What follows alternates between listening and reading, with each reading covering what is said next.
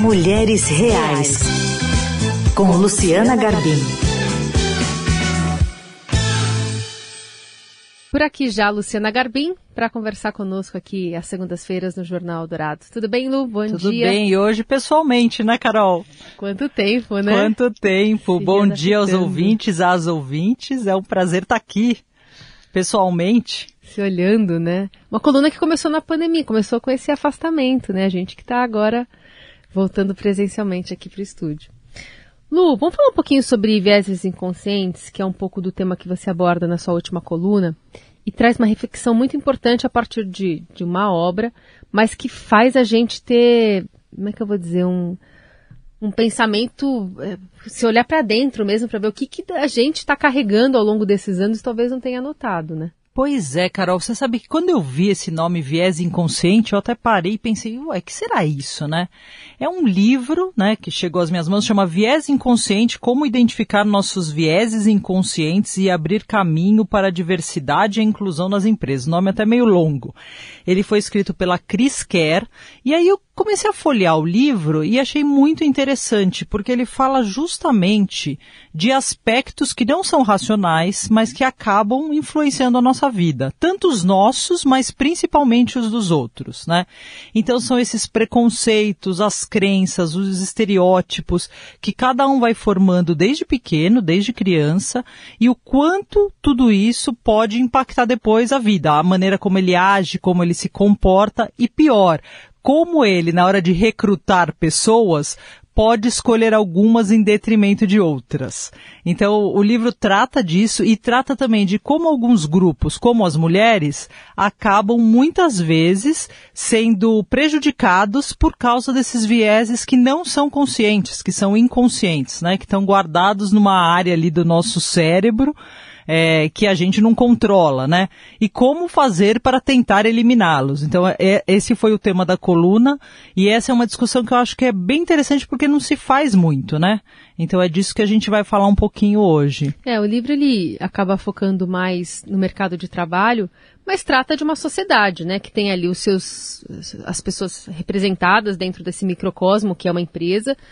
Mas é interessante como um recrutador pode dar preferência por coisas muito fúteis, né, aparentemente. Como alguém pode deixar de ser contratado porque não mora na mesma cidade, ou porque não tem um colega em comum numa faculdade, ou porque essa pessoa não, era, não é representada ao ver esse candidato ali pleiteando uma vaga. Exatamente. A crise explica, Carol, que assim, que a gente, se você perguntar para alguém, bom, você é preconceituoso? A pessoa pode dizer, não, não sou, porque é muito, geralmente é muito mais fácil você identificar os preconceitos nas outras pessoas do que na gente mesmo, né? Então, a gente parte daí.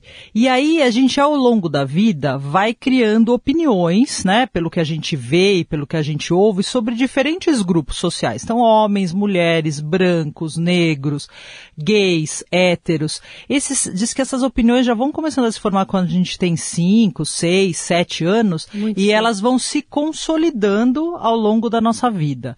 E essas, esses caminhos, esses pensamentos, esses, isso que a gente vai guardando, isso vai, de uma forma ou de outra, impactar as nossas ações ao longo da vida. Então, se, por exemplo, você está num cargo em que você escolhe pessoas para o trabalho, algumas coisas que você carrega desde sempre, assim, se você não trabalhá-las, isso pode impactar. Então a crise identifica vários tipos de vieses. E ela diz, por exemplo, que é mais difícil para quem está selecionando para uma vaga de emprego escolher quem é muito diferente. Então tem algumas coisas, que é essas coisas de afinidades, que o que ela chama de vieses, de viés de afinidade, que podem te favorecer ou te prejudicar quando você está disputando uma vaga de emprego. Então, por exemplo, você estudou na mesma universidade da pessoa, do recrutador. Você é da mesma cidade, você é da mesma classe social, do mesmo bairro. Mesmo Esse time. tipo, mesmo time, exatamente. Parece brincadeira, mas não é assim, muitas vezes não é. é então, assim, essa, essa afinidade pode te favorecer ou pode te prejudicar. Então, ela fala o quanto alguns grupos acabam sendo desfavorecidos. Então, por exemplo, mulheres, lésbicas, negras tendem a ter menos, tendem a, a, ser mais desfavorecidas num processo seletivo do que homens héteros, brancos. Então é muito interessante como ela constrói isso, assim, e como ela vai mostrando o quanto não é racional, né?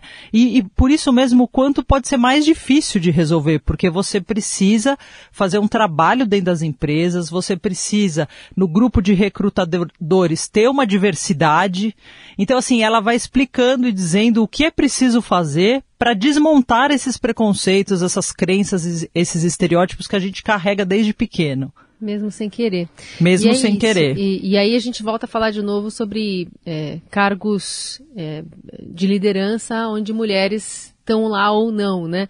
Porque mesmo indiretamente, uma mulher pode ser prejudicada ou privilegiada, porque, ah, a gente está conversando aqui, você está me entrevistando para emprego, eu sou uma mulher, a gente talvez pense parecido, vira uma chavinha e você tende a me contratar no lugar do Carlos Amaral, que está aqui do nosso lado.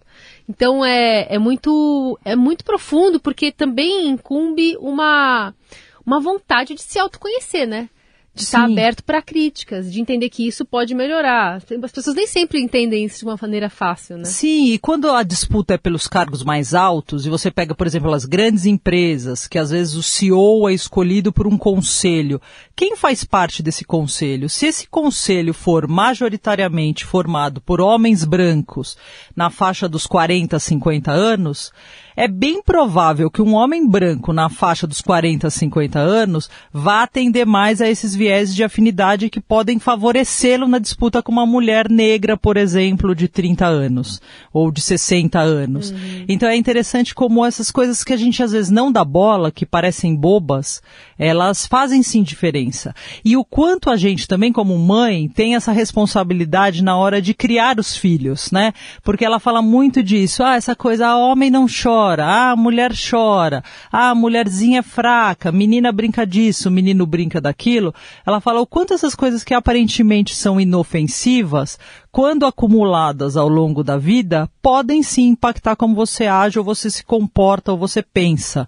Então, e esse, esse pensamento, essas ações podem impactar a vida de outras pessoas. Então, na verdade, é uma bola de neve ali, né? Sim. Então, às vezes a gente precisa parar, pensar, refletir, e dependendo do cargo que a gente ocupa, é ver, será que as minhas ações estão prejudicando de alguma forma outras pessoas, né? Estão impactando a vida de outras pessoas? Será que os meus preconceitos estão mexendo com o futuro de alguém? Acho que é essa a mensagem que, que a gente gostaria de passar, né? E que a Cris fala muito no livro dela.